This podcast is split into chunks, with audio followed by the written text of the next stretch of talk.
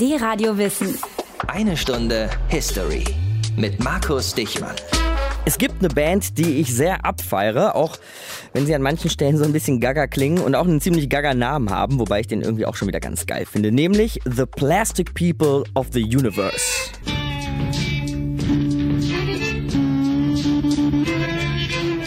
Also da steckt, hört da so eine Menge Pink Floyd, Velvet Underground, Grateful Dead, Psychedelic, Rock, Rocker, Opa-Kram drin. Und natürlich könnt ihr jetzt sagen, pff, was interessiert mich das? Psychedelic ist seit 40 Jahren tot. Aber das Krasse an den Plastic People of the Universe ist, dass sie diese Mucke hinterm eisernen Vorhang gemacht haben. In der sozialistischen Tschechoslowakei. Und dass diese Band und viele ihrer Konzertbesucher, eigentlich alles stinknormale Leute, dass die alle 1976 in den Knast gesteckt wurden.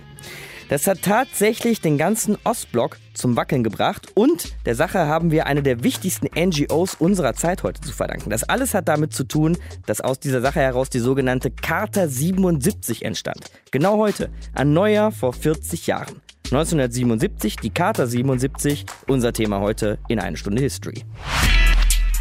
Die Radio Wissen. Die Charta 77 ist heute unser Thema. Genau vor 40 Jahren, genau an Neujahr, ist sie veröffentlicht worden. Was stand drin? Eigentlich war das so eine Art Anklageliste, wie in der sozialistischen Tschechoslowakei Menschenrechte niedergetrampelt wurden. Und zwar durch das sozialistische Regime, klar, und dahinter natürlich auch die Sowjetunion. Dabei ist die Charta 77 so nicht aus dem Nichts entstanden, kann man behaupten, beziehungsweise das erklärt uns jetzt mal Matthias. Aus den prallgefüllten Schatzkammern der Menschheitsgeschichte. Euer D-Radio Wissenhistoriker Dr. Matthias von Hellfeld. Denn Matthias 77, als die Karte entstand, war natürlich schon eine Menge passiert. Ja, man muss einen Rückgriff machen auf ein paar Jahre vorher, auf den sogenannten Prager Frühling, der 1968 ja versucht hatte, die CSSR äh, in einen Sozialismus mit menschlichem Antlitz zu verwandeln. Dieser Versuch war verbunden mit dem Namen Alexander Dubček, der als Reformer das Land führen sollte und auf einen Kurs bringen sollte, der eben nicht mehr so eng an Moskau gebunden war, aber der Aufstand wurde damals mit militärischen Mitteln zusammengeschlagen und anschließend breitete sich im Land eine große Resignation aus. Lediglich so ein paar Intellektuelle trafen sich und grübelten über eine bessere Zukunft nach. Aber im Volk in der CSSR war eigentlich Schweigen angesagt. Die Bürgerrechtsgruppen wurden von staatlichen Stellen verfolgt und unterdrückt. Und dass dennoch die Charta 77 entstand, lag zum einen an dem Konzert, aber zum anderen auch an der Schlussakte von Helsinki, die am 1. August 1975 von 36 Staaten in Europa und Amerika unterzeichnet wurde und in der unter anderem Meinungsfreiheit, Versammlungsfreiheit und Religions- und Überzeugungsfreiheit garantiert wurde. Das Konzert der Plastic People, von dem ich euch vorhin erzählt habe, wo viele inklusive der Band in Knast gesteckt wurden und die Schlussakte von Helsinki, auf die kommen wir nachher noch, Matthias, mhm. die nehmen wir noch genau auseinander. Jetzt ist diese Charta 77 von sehr vielen Prominenten und Intellektuellen unterzeichnet worden und davon waren zwei oder sind zwei, kann man sogar sagen, hier im Westen sehr prominent, nämlich äh, Pavel Kohut mhm. und Václav Havel. Was waren das für Typen? Also bei Pavel Koht muss man sagen, er ist noch sehr bekannt, er lebt noch, äh, mhm. und zwar heute in Wien und in Prag, mal hier, mal dort. Er war damals ein erfolgreicher Schriftsteller und Journalist. Er war bei einer Satirezeitung angestellt und machte sich einen Namen in dieser Zeitung für die etwas breitere Öffentlichkeit in der damaligen CSSR. Er war einer der Wortführer des Prager Frühlings gewesen von 68 und er plädierte eben mit Dubček für eine völlige Verwandlung dieses Landes. Und er wurde nach dem Scheitern des Aufstandes von 68 aus der Kommunistischen Partei ausgeschlossen. Und und als er 1977 die Charta 77 unterschrieb, wurde er ausgebürgert. Kurz darauf wurden er und seine Frau österreichische Staatsbürger. Mhm. So, und der andere, den kann man ja fast als einen Politik-Popstar bezeichnen. Václav Havel, was ist das für einer? Na, der ist vermutlich bekannter, jedenfalls bei den meisten, ähm, als Pavel Kohut. Er wurde 1936 als Sohn einer großbürgerlichen und auch sehr, sehr wohlhabenden Familie geboren. Mit Beginn der kommunistischen Herrschaft in der CSSR, also nach dem Zweiten Weltkrieg, äh, wurde die Familie Havel enteignet und dem jungen Václav legte man also eine Menge Steine in den Weg, weil er halt aus einer Schicht kam, die im Kommunismus nicht sehr angesehen war. Und man verhinderte und erschwerte seine Ausbildung teilweise. Er jobbte eine Zeit lang am Theater, dann schrieb er für eine Literaturzeitung und dann begann er Theaterstücke selber zu verfassen. Und diese Stücke befassten sich mit der Lage seines Landes ähm, vor und während des Aufstandes von 1968. Mhm. Während des Prager Frühlings war er Vorsitzender des Clubs unabhängiger Schriftsteller und da wurde er sehr schnell zu einer Art Symbolfigur.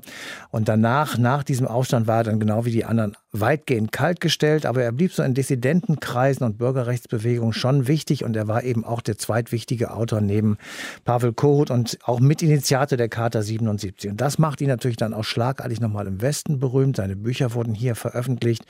Ende der 80er Jahre gehörte er zu denjenigen Oppositionellen, die die samtene Revolution vorbereiteten und Ende 1989 dann zur politischen Wende führten. Kurz danach wurde er zum Staatspräsidenten der tschechischen und slowakischen föderativen Republik gewählt und nach der Trennung dieser beiden Landesteile, gegen die er sich im Übrigen immer ausgesprochen hat, äh, wurde Havel 1993 im Januar Präsident der Tschechischen Republik, was er im Übrigen bis 2003 blieb und 2011 ist er leider verstorben. Václav Havel und die Charta 77. Unsere Themen heute hier in Eine Stunde History.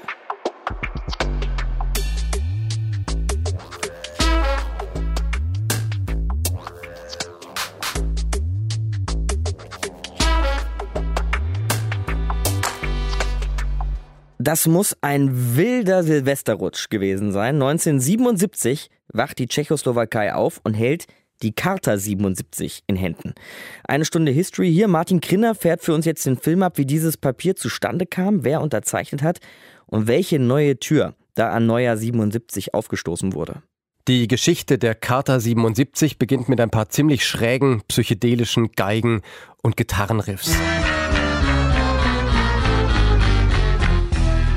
Die Band Plastic People of the Universe gründete sich, als der Prager Frühling 1968 niedergeschlagen wurde. Sie hatten zwar keine explizit politischen Texte, waren dem Staat aber von Anfang an ein Dorn im Auge. In ihrem Dunstkreis tummelten sich nämlich einige staatskritische Sänger, Dichter und Künstler. 1970 bekam die Band de facto Spielverbot. Ihre Konzerte fanden nur noch in privatem Rahmen statt und wurden ausschließlich per Mundpropaganda angekündigt. Und im Februar 1976 flogen bei einem solchen Konzert plötzlich die Türen auf. Die Polizei kam herein, die Bandmitglieder wurden verhaftet und ihre Fans verhört. Der Schlag gegen die Plastic People war also ein Schlag gegen die gesamte Dissidentenszene der Tschechoslowakei. Und als der Band ein gutes halbes Jahr später der Prozess gemacht wurde, im September 1976, da kam es zu Protesten im In- und Ausland. Und eine der lautesten Stimmen war dabei die von Václav Havel.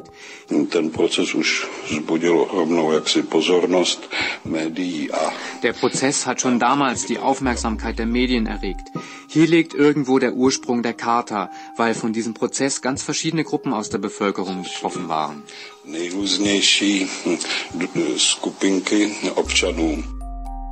Diese verschiedenen Gruppen taten sich nun zusammen und veröffentlichten am 1. Januar die Charta 77.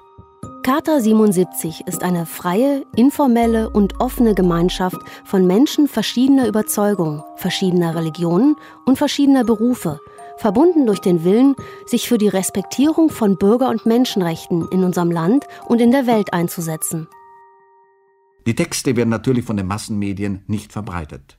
Und doch ist ihr Inhalt in der ganzen CSSR bekannt. Schrieb der Journalist Karel Rovenda. Jeder Text geht von Hand zu Hand. Und wer eine Schreibmaschine besitzt, hält es für seine Pflicht, so viele Abschriften wie möglich anzufertigen und weiterzureichen. Die Unterzeichner beriefen sich in ihrem Dokument explizit auf die Schlussakte von Helsinki, in der alle Mitglieder der KSZE, also auch die Tschechoslowakei, ihren Bürgern versicherte, die grundlegenden Menschenrechte zu achten also zum Beispiel die Reisefreiheit, das Recht auf freie Meinungsäußerung oder das Recht auf Bildung. Diese Rechte waren aber nach Ansicht Havels und der anderen Dissidenten in der Tschechoslowakei völlig illusorisch. Aus Angst, dass er seine Stelle verliert, lehrt der Lehrer in der Schule Dinge, an die er nicht glaubt. Aus Angst um seine Zukunft wiederholt sie der Schüler. Jugendliche wurden nicht zum Studium zugelassen, weil ihre Eltern keine anständigen Kommunisten waren. Kirchenmitglieder wurden unterdrückt und Künstler bekamen Berufsverbot. Dagegen wollten die Unterzeichner der Charta angehen. Allerdings im Rahmen der bestehenden Gesetze. Was sie nicht gründen wollten, war eine Partei, die sich gegen die regierende kommunistische Partei stellt. Charta 77 ist keine Basis für oppositionelle politische Tätigkeit. Sie will also nicht eigene politische Programme aufstellen, sondern auf verschiedene konkrete Fälle von Verletzung der Menschen- und Bürgerrechte hinweisen und als Vermittler in anfallenden Konfliktsituationen wirken, die durch Widerrechtlichkeit verursacht werden können. Vom Staat wurden die Mitglieder trotzdem verfolgt. Sie durften keine Texte mehr veröffentlichen, sie wurden observiert und verhaftet und einige sogar des Landes verwiesen. Und der Philosoph Jan Patočka starb, nachdem er elf Stunden lang verhört worden war. Trotzdem war die Arbeit der Charta 77 ein Erfolg. Bis 1989 veröffentlichte sie mehrere hundert Dokumente über Menschenrechtsverstöße, über die Situation der Kirchen und über Themen wie Frieden oder Umweltschutz. Sie hielt damit die eigene Bevölkerung, aber auch den Westen auf dem Laufenden über die Politik der Regierenden in der Tschechoslowakei. Václav Havel, der später Präsident der Tschechoslowakei bzw. der Tschechischen Republik werden sollte, lobte die Charta 77 als erste und am längsten operierende Dissidentenbewegung in Osteuropa. Und das blieb sie bis zum 3. November 1992. Knapp drei Jahre nach der politischen Wende löste sich die Charta 77 auf mit einer Abschlusserklärung, in der sie sagte, sie habe ihre historische Aufgabe erfüllt. Neujahr 77, da ist sie plötzlich. Eine Geburt über den Jahreswechsel, die Charta 77. Wir haben heute jetzt schon mehrfach betont, dass die Voraussetzung für die Charta 77, unser Thema heute hier eine Stunde History, der erfolgreiche KSZE-Prozess war, der 1975 mit der Schluss Akte von Helsinki beendet wurde. Also nochmal so anderthalb Jahre vor der Charta eigentlich. Matthias, was war das für ein Dokument, diese Schlussakte von Helsinki? Ja, diese sogenannte Schlussakte stand am Ende eines sehr, sehr langen Diskussionsprozesses zwischen dem damals sozialistischen Osten Europas unter der Führung der Sowjetunion und der westlichen Welt, die von den USA angeführt wurde. Leonid Brezhnev, der war damals sowjetischer Staats- und Parteichef, hatte schon in den 60er Jahren eine Konferenz vorgeschlagen, die alle bestehenden Grenzen in Europa garantieren passieren Dabei ging es ihm natürlich vor allem um die damals noch sehr umstrittene Oder-Neiße-Grenze zwischen Polen und der damaligen DDR, also den ostdeutschen Bundesländern, die heute bei der Bundesrepublik dabei sind. Mhm. Die Bundesrepublik lehnte diese Grenze als unrechtmäßig ab und der Westen lehnte insgesamt eine solche Konferenz ab mit der Begründung, dass die UdSSR ja in der CSSR einmarschiert war, nämlich 1968 beim sogenannten Prager Frühling. So, da ging also erstmal nichts. Da war erstmal wirklich überhaupt nichts. Stillstand. Und das änderte sich erst im Zuge der Entspannungspolitik, die Anfang der 70er Jahre von der sozialliberalen Regierung in Bonn angestoßen worden war.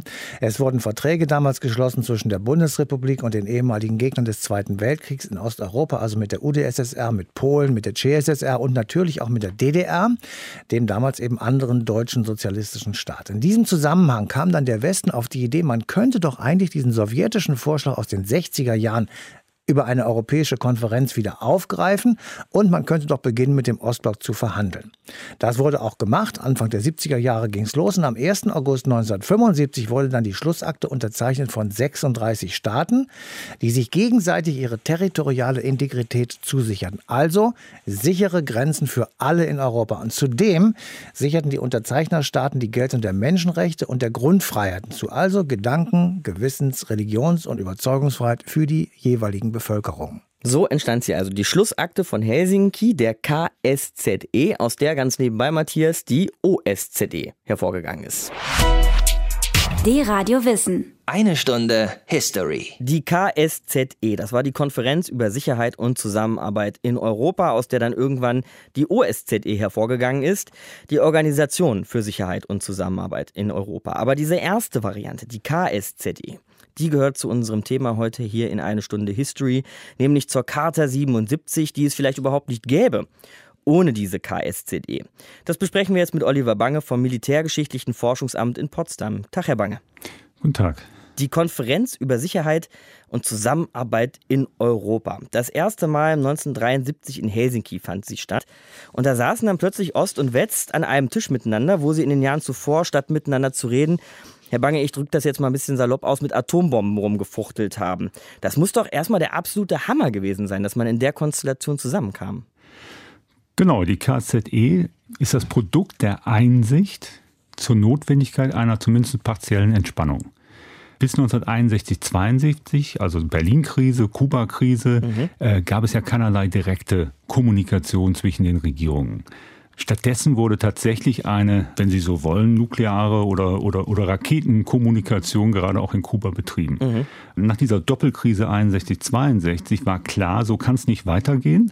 Anschließend denken die Bündnisse, aber auch die verschiedenen Hauptstädte innerhalb dieser Bündnisse darüber nach, wie man in eine neue Phase dieses Ost-West-Konflikts eintreten kann. Wie ist die Sache dann so tatsächlich ins Rollen gekommen? Wer hat da den Stein ins Rollen gebracht? Nach der Berlin- und Kuba-Krise beginnen zum Beispiel die Amerikaner dezidiert im Januar 64 Pläne für ein Bridge-Building zur Sowjetunion zu schmieden. In der Bundesrepublik, in West-Berlin, haben wir Willy Brandt und Egon Bahr und einige andere, auch Liberale und Konservative, die über eine neue Ostpolitik nachdenken. In Paris denkt Charles de Gaulle über eine Détente nach. Und im Osten denkt nicht zuletzt Leonid Brezhnev über eine friedliche Koexistenz nach. Jetzt muss ich mir das allerdings mit diesen vielen verschiedenen Interessen, diesen mhm. beiden Weltmächten, die da auch bei sind, den USA und der Sowjetunion, stelle ich mir das schon so vor, 1973 mitten im Kalten Krieg, dass das harte Verhandlungen waren, bis man zu dieser Schlussakte von Helsinki, die ja das Ergebnis war, gekommen ist. Waren es harte Verhandlungen oder wie lief das da ab? Es waren lange und es waren langwierige und es waren komplizierte Verhandlungen. Die beginnen überhaupt erst, nachdem zwei Voraussetzungen erfüllt sind. Die eine Voraussetzung des Westens ist, dass es ein Vier-Mächte-Abkommen über Berlin gibt. Und die zweite Voraussetzung, das ist die der Bundesrepublik, ist, dass es einen deutsch-deutschen Vertrag gibt. Kurz nach diesem deutsch-deutschen Vertrag finden dann die Vorverhandlungen statt auf Botschafterebene. Und in diesen Vorverhandlungen geht es um die Struktur des Dokuments und um die Arbeitsweise der Verhandlungen. Und es ist hier, dass die bis heute gültigen drei Körbe, eigentlich sind es vier Körbe, sprichwörtlich auf dem Tisch stehen. Also diese verschiedenen Interessen, die verschiedenen Facetten werden durchdiskutiert. Es gibt ein, eine unübersehbare Anhäufung von Themen. Und irgendwann steht einer der Organisatoren auf und stellt drei Körbe auf den Tisch und sagt so, und jetzt sortieren wir das und ihr legt in diese drei Körbe eure Zettel mit den Einzelthemen rein. Und daraus entsteht dann die Struktur des Abkommens von Helsinki, wie sie eigentlich bis heute besteht innerhalb der OSZE. Korb 1 geht es um europäische Sicherheit, Korb 2 um wirtschaftliche, wissenschaftliche, technologische Zusammenarbeit, um Umweltschutz. Korb 3, da geht es um humanitäre Fragen, um Menschenrechte, um Kultur und, und kulturelle Zusammenarbeit. Und eigentlich gab es einen Kopf hier, da ging es um die Frage, wie geht es denn weiter? Ist das ein einmaliges Event oder wollen wir einen Prozess auslösen? Wir treffen uns regelmäßig zu Review-Konferenzen und heute haben wir ja, wie Sie ja schon gesagt haben, die Organisation, also eine Institutionalisierung dieses Prozesses. Also aus diesem Korb 4 ist dann die OSZE irgendwann hervorgegangen. Wenn Sie so wollen, mhm. ja. Also das ist sozusagen der Samen, der dann so über viele Jahrzehnte dann irgendwie aufgeht. Mhm. Genau die KSZE, die Schlussakte von Helsinki, dann die Helsinki-Gruppen, die daraus irgendwann resultiert sind, unter anderem die Charta 77, unser Thema heute in der Sendung. Letzten Endes dann sogar der Niedergang des Ostblocks. Kann man das aus Ihrer Sicht so in einer Linie sehen? Ist der Niedergang der UdSSR schon in Helsinki angedeutet worden? Zwischen 75 und 90 liegen ja immerhin 15 Jahre, mhm. in hochdynamische Jahre. Also zunächst einmal ist aus Westsicht die KSZE eine Plattform, eine Brücke zur Kooperation. Es geht also letztlich um Kooperation, um Kommunikation miteinander und natürlich auch die Transformation der anderen Seite, wie Willy Brandt das ausgedrückt hat. Also die Annahme, dass die Öffnung der Regierungen zu einer Vervielfachung der Kontakte auf gesellschaftlicher, ökonomischer, wissenschaftlicher Ebene führt, also zwischen den Menschen führen wird und deren Wünsche, deren Vorstellungen dann einen Reformdruck auslösen, der über viele, viele Jahrzehnte dann äh, autoritäre Strukturen sozusagen von innen heraus aufweicht. Und irgendwann am Ende dieses Prozesses, so die westlichen Vorstellungen, könnte dann auch das Monopol der kommunistischen Partei fallen. Und im Osten erkannte man diese ostpolitischen Hebel des Westens sehr wohl wähnte sich aber durchaus sicher. Also es gibt ein interessantes Gespräch zwischen Brezhnev und Erich Honecker äh, im Sommer 75, kurz vor der KZE-Schlusskonferenz in Helsinki. Und die bereden das. Ja, sie sind sich einig, was der Westen will. Der will uns verändern, der will bei uns einwirken. Aber, sagt der Brezhnev, letztlich geht es um militärische Stärke, es geht um die Zahl von Panzern, um die Zahl von Raketen und um nukleare Köpfe. Zweitens, glauben beide an die Gesetzmäßigkeiten des Marxismus. Also der Glaube, dass der Sozialismus stärker ist als der Kapitalismus und dass sich sozusagen alles, wenn man, wenn man nur Zeit genug hat, zum Guten des Sozialismus wenden würde. Drittens ist äh, letztlich der Punkt der Macht des Faktischen, wenn ich das so ausdrücken darf. Also die DDR ist ein neuer Staat. In diesem neuen Staat wächst gerade eine neue Generation heran, die ein neues, nicht mehr gesamtdeutsches Bewusstsein hat. Und zum Schluss sagt dann Erich Honecker noch, und dann gibt es immer noch die Staatssicherheit. ja. Da haben Sie sich allerdings geirrt anscheinend, weil 1989 war dann Schluss. Genau. Sagt Oliver Bange vom Militärgeschichtlichen Forschungsamt in Potsdam, hier in einer Stunde History.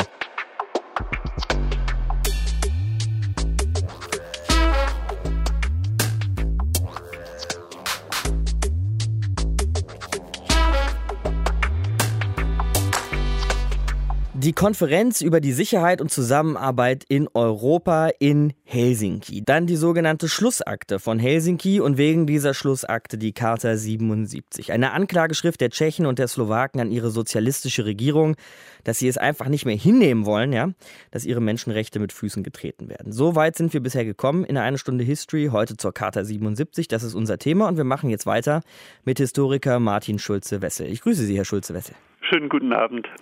Neujahr 1977. Heute vor 40 Jahren kommt das Ding dann also raus. Was passierte daraufhin in der Tschechoslowakei? Wie wurde die Karte aufgenommen? Die Aufregung der staatlichen Macht war groß. Es dauerte nur einige Tage, bis in der Parteizeitung der Rude Bravo ein Artikel erschien über die Schiffbrüchigen, die eben diese Charta 77 veröffentlicht hatten. Und mit diesem Artikel über die Schiffbrüchigen sollten selbstverständlich die Unterzeichner der Charta 77 auch sozial ausgegrenzt werden. Zu diesen Schiffsbrüchigen, wie es da in der Parteizeitung hieß, gehörten ja auch dann prominente Unterzeichner der Charta 77, Kohut und Václav Havel zum Beispiel, über die haben wir heute schon gesprochen. Wurden die dann eigentlich auch schlagartig zu diesen Helden der Opposition, als die wir sie heute kennen? Eine Opposition wollte die Charta 77 ja eigentlich nicht sein, sondern ein Forum, das ganz unverbindlich, unformell sein wollte und das auch ein Gesprächsangebot an die Politik formuliert hat. Zu Helden wurden die Unterzeichner der Charta 77 vor allen Dingen im Westen sofort. Das Manifest der Charta 77 wurde sofort nach der Veröffentlichung auch beispielsweise in der Frankfurter Allgemeinen Zeitung oder in Le Monde veröffentlicht. Dadurch entstand eine große europäische Öffentlichkeit für dieses tschechoslowakische Thema. Aber jetzt in Prag oder in Bratislava, da standen die Menschen jetzt nicht zu Tausenden auf den Straßen wegen dieser Charta 77. Nein, keineswegs. Also die Atmosphäre in der Tschechoslowakei war ja geprägt durch die Niederschlagung des Prager Frühlings im August 1968. Das war ja erst neun Jahre her. Und seit dieser Zeit hatte sich ein Regime etabliert, das das gesamte Leben reguliert hat. Es gab keine Meinungsfreiheit, es gab keine Versammlungsfreiheit, es gab keine Freizügigkeit in der Tschechoslowakei. Deshalb war es auch gar nicht ohne weiteres möglich, sich jetzt massenhaft zu dieser Charta zu bekennen. Die allermeisten Menschen in der Tschechoslowakei werden von der Charta nur durch die Propaganda der Staatsmedien erfahren haben und dann vor allem auch durch die Unterzeichnung einer sogenannten Anti-Charta. Mhm. Zu deren Unterzeichnung wurden praktisch alle Künstler in der Tschechoslowakei und Intellektuelle mehr oder weniger gezwungen. Und diese Anti-Charta war dann sehr viel bekannter als die Charta 77 selbst.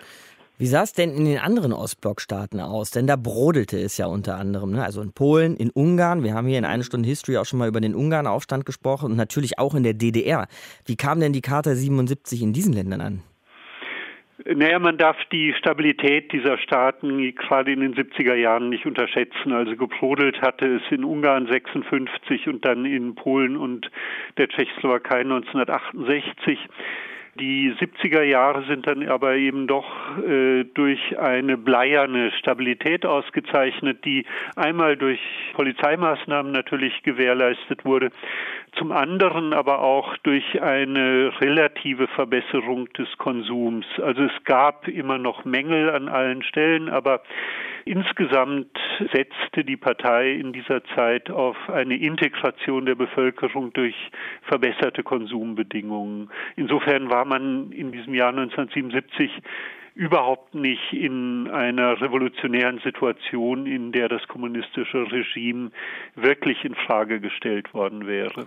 Dann bin ich jetzt sehr gespannt, was Sie auf meine letzte Frage zu sagen haben, denn wir haben heute in der Sendung schon häufiger uns gefragt, ob diese Charta 77 irgendwo auch zum Teil der Anfang vom Ende des Ostblocks und des Sozialismus ist? Oder gibt man da so einem intellektuellen und Künstleraufstand vielleicht doch zu viel Gewicht? Immerhin war es die größte Bewegung, die sich systematisch für Bürgerrechte eingesetzt hat und auf Probleme im Bereich der Umwelt hingewiesen hat, auch auf Mängel im Bereich von Religionsfreiheit.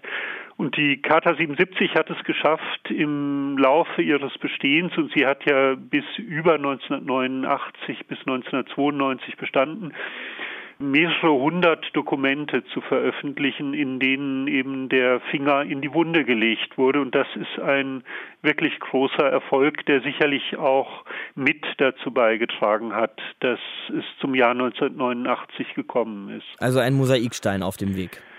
Ein wichtiges Element. Mhm. Danke, Historiker Martin Schulze-Wessel hier in Eine Stunde History zur Charta 77. Danke fürs Gespräch. Sehr gerne. D-Radio Wissen. Eine Stunde History. Philosophen, Dramaturgen und psychedelische Underground-Prog-Rocker, das war ein ganz schön bunter Haufen, die Jungs und Mädels, die damals die Charta 77 unterschrieben haben und damit ein politisches Erdbeben ausgelöst haben, wie wir heute in Eine Stunde History schon gelernt haben. An Neujahr, genau vor 40 Jahren, wurde das Ding veröffentlicht und jetzt wollen wir mal wissen, ob sich heute in Tschechien noch wer und wie an diesen bunten Haufen erinnert. Und zwar fragen wir Korrespondenten Stefan Heinlein. Grüß dich, Stefan. Ich grüße dich, Markus. Hallo. Jetzt so rund um den Jubiläumstag heute, Neujahr. Wie präsent ist denn die Charta 77 da noch? Also, äh, wenn man die Medien als Maßstab nimmt, dann kann man sagen, sie sind präsent, allerdings nur in wenigen in Qualitätsmedien. Es gibt also in dem öffentlich-rechtlichen gab es äh, Dokumentationen in den letzten Tagen. In den guten Zeitungen gab es auch äh, Sonderbeilagen, wo mhm. erinnert wurde an die Charta 77. Aber insgesamt kann man nicht sagen, dass die Charta hier jetzt noch eine große Rolle spielt, dass die Menschen wissen, worum es sich handelt. Also es gab Umfragen in den letzten Tagen, wo dann herauskam, dass 40, 50 Prozent gerade die junge junge Generation mit dem Begriff überhaupt nichts anfangen kann, mit dem Begriff Charta 77. Oh wow, also eher so eine Anekdote der Geschichte inzwischen. Ja, in der Tat. Wenn wir vielleicht zurückblicken auf die Zeit 89, also die Tage der Samtenen Revolution, damals spielte die Charta 77 noch eine gewaltige Rolle. Sie war also quasi die Keimzelle der demokratischen Entwicklung hier in der damaligen Tschechoslowakei. Allen voran natürlich mit Havel, dem Präsidenten dann des Landes. Aber die Charta war auch so quasi die Basis für die Entwicklung des Bürgerforums und für die meisten anderen Parteien des Landes. Und viele Dissidenten, also nicht nur Havel, die kamen dann in Amt und Würden. Und diese Tatsache, also dass die Charta quasi quasi die Keimzelle der Demokratie in der Tschechoslowakei war, das wird heute anerkannt, das wird auch gewürdigt. Wenn man heute jetzt jedoch darauf blickt, äh, ist davon äh, wenig spürbar. Also die Kartisten, die sind in der Versenkung verschwunden. Äh, Havel ist gestorben natürlich, Dienstbier, Jerzy Kruscha, das waren die großen Namen damals.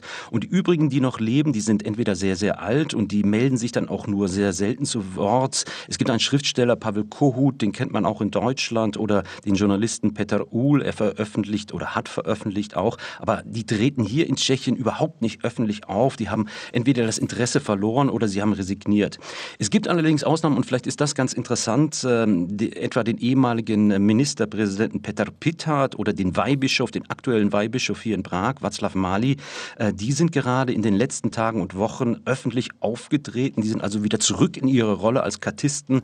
Sie haben demonstriert, sie haben Protestmärsche angeführt gegen den amtierenden Präsidenten Semmern, äh, Milos Semman ist nämlich jemand, der sehr kremlfreundlich gilt, der so sein mhm. Land versucht, ein bisschen in Richtung China, in Richtung Russland zu schieben. Und da haben Pittert und Mali aufgerufen, das darf nicht sein. Wir dürfen die Werte der demokratischen Revolution, die Werte der Charta 77 nicht verraten. Vielleicht kurz noch insgesamt, es sind nur einzelne Stimmen. Also man muss sagen, die Charta 77, die Dissidenten, die spielen in Tschechien kaum eine Rolle und sind nicht äh, präsent. Mhm, jetzt hast du Václav Havel ja schon mehrfach erwähnt. Dramatiker, Politiker, einer der Unterzeichner der Charta 77. Ich würde ihn mal fast schon sowas wie eine Art Popstar des antikommunistischen Protests nennen. Später dann ja sogar Präsident der Tschechischen Republik. Wird sich denn wenigstens an den noch erinnert? Das ist ein ganz interessantes Phänomen. Es ist tatsächlich so, dass Václav Havel im Ausland, in Deutschland, aber auch in anderen europäischen Ländern, aber auch in den USA immer gefeiert wird an seinem Todestag oder an seinem Geburtstag. Da wird an ihn erinnert, da wird groß gefeiert. Hier in Tschechien war schon damals, das habe ich 2011, 2012 erlebt, als er gestorben ist, da gab es einen Teil der Bevölkerung, die ihm dankbar waren, die gesagt haben, das war unser Präsident, das war unsere Ikone. Aber es gab auch sehr, sehr viel Kritik. Also die Masse mhm. der Bevölkerung, die sieht Václav Havel sehr, sehr kritisch, anders als im Ausland. Da ist er tatsächlich ein politischer Popstar, eine Ikone. Hier in Tschechien ist es anders. Allerdings, und das muss man auch sagen, in den letzten Jahren gibt es ein bisschen eine Art Rückbesinnung, vor allem bei den Studenten, bei den Intellektuellen, bei den Künstlern, die sagen, das, was wir heute an Politikern haben hier in Tschechien, das kommt nicht mal im Ansatz ran an die Qualität von Václav Havel.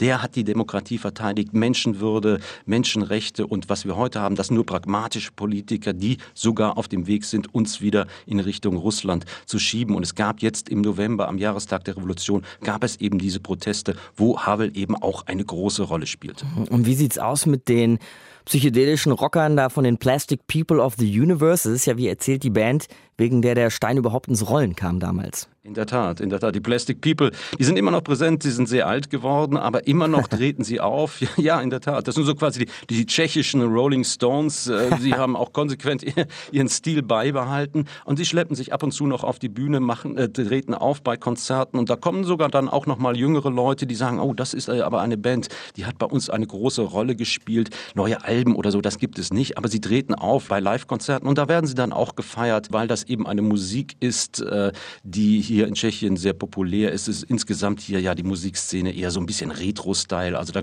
treten zum Teil in Clubs hier Bands auf, die im Westen, in Deutschland keine Rolle mehr spielen. Aber hier werden sie immer noch gefeiert und die Plastic People gehören auch dazu. Die Plastic People sind noch da. Die Charta 77 ist allerdings ein wenig in Vergessenheit geraten. Er hat uns Korrespondent Stefan Heinlein in Prag erzählt. Danke dir, Stefan. Sehr gerne, Markus. D-Radio Wissen. Eine Stunde History. Wir haben heute gelernt, die Charta 77, die war ein ganz, ganz, ganz wichtiges Mosaiksteinchen auf dem Weg zum Ende des sozialistischen Ostblocks. Matthias, jetzt kommt das große Aber. Ohne die KSZE hätte das Ganze nie funktioniert.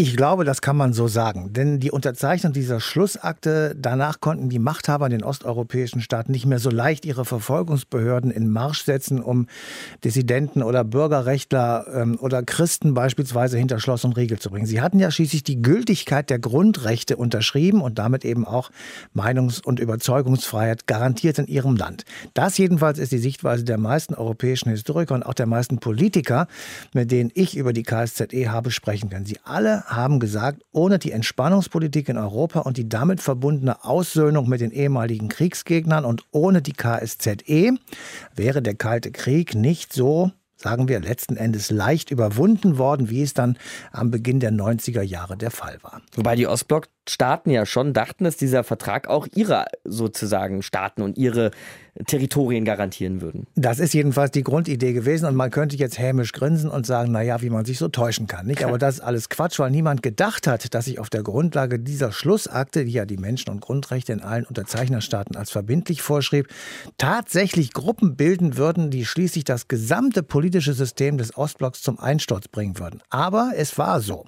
Überall entstanden sogenannte Helsinki-Gruppen in Litauen, in Lettland, in Moskau und in vielen anderen osteuropäischen Staaten und sie alle beriefen sich auf das Kapitel 7 der Schlussakte, in dem die Grundrechte eben alle aufgeführt wurden. Und die Charta 77, die etwas später die polnische Solidarność, natürlich die Bürgerrechtsbewegung Schwerter zu Flugscharen in der DDR mit hervorgebracht haben, sie wurden alle sehr schnell bekannt bei uns und natürlich auch unterstützt. Und es ist noch etwas daraus entstanden.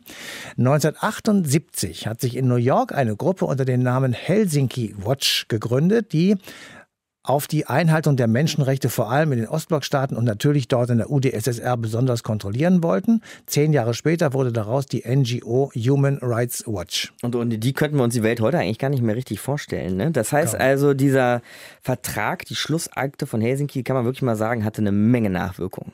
Also die Schlussakte von Helsinki ist zweifellos eines der wichtigsten Dokumente der europäischen Geschichte. Ohne dieses Dokument wären viele Bürgerrechtsbewegungen in den Ostblockstaaten wohl nicht entstanden. Und es wäre vielleicht vielleicht auch nicht zur politischen Wende Ende der 80er Jahre des vergangenen Jahrhunderts äh, gekommen. Aber wichtig ist eben auch, dass das politische System des Ostblocks eigentlich tatsächlich am Ende war. Es war starr, es öffnete sich keinen neuen Entwicklungen. Die Politiker waren allesamt und sonders jenseits der Pensionsgrenze und die Jugendlichen in allen Staaten des Ostblocks wollten am liebsten heute als morgen ihre Länder verlassen. Und das waren natürlich wichtige Voraussetzungen dafür, dass die sozialistische Gesellschaftsordnung dann irgendwann keine Gefolgschaft mehr hatte und in der Mottenkiste der Geschichte verschwunden ist. Gar nichts für die Mottenkiste ist hingegen Ellis Island, eine kleine Insel vor New York, von wo aus die Amerikaner eine ganze Zeit lang ihre Zuwanderung gesteuert haben. Und wenn wir uns jetzt vor Augen führen, dass die USA, die neue Welt, nur durch Zuwanderung entstanden sind, dann müsste es ja wohl klar sein, warum Ellis Island so wichtig war. Vor 125 Jahren wurde die Insel in Betrieb genommen und das ist Thema nächste Woche hier bei Eine Stunde History. Das war's für diese Woche. Alle Podcasts, alle Folgen von Eine Stunde History findet ihr natürlich auf dradiowissen.de, klar bei Spotify, iTunes, überall natürlich auch sonst, wo es sich einen Podcast graben lässt. Ich heiße Markus Dichmann. Ciao, euch eine schöne Woche und frohes Neues. D-Radio Wissen, eine Stunde History. Jeden Sonntag von 19 bis 20 Uhr.